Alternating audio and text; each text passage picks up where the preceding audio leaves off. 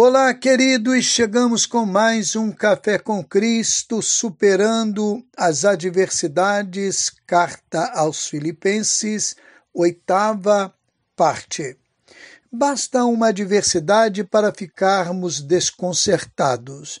Assim é o ser humano, muitas vezes dono e dona de si, no meio de um temporal, torna-se uma minúscula figura temendo pelo pior. O que antes era um leão ou leoa feroz torna-se um gatinho ou gatinha medrosa procurando o lugar mais seguro para se esconder.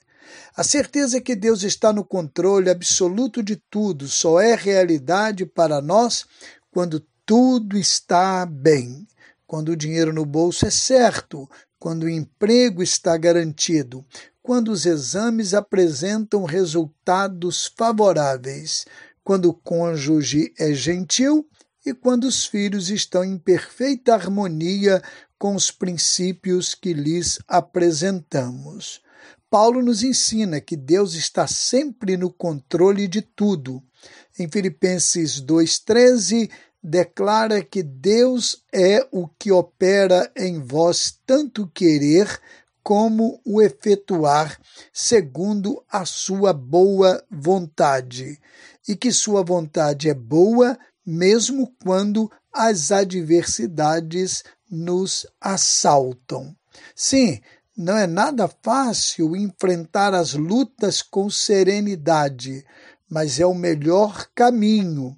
Escabelar-se, dar chiliques e chutar o pau da barraca não são atitudes de quem aprendeu que Deus é o Senhor absoluto da situação.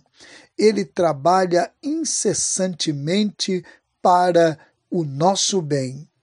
Quer superar adversidades? Tenha consciência que Deus está no controle absoluto de tudo e que é capaz de conduzir tudo para o nosso bem.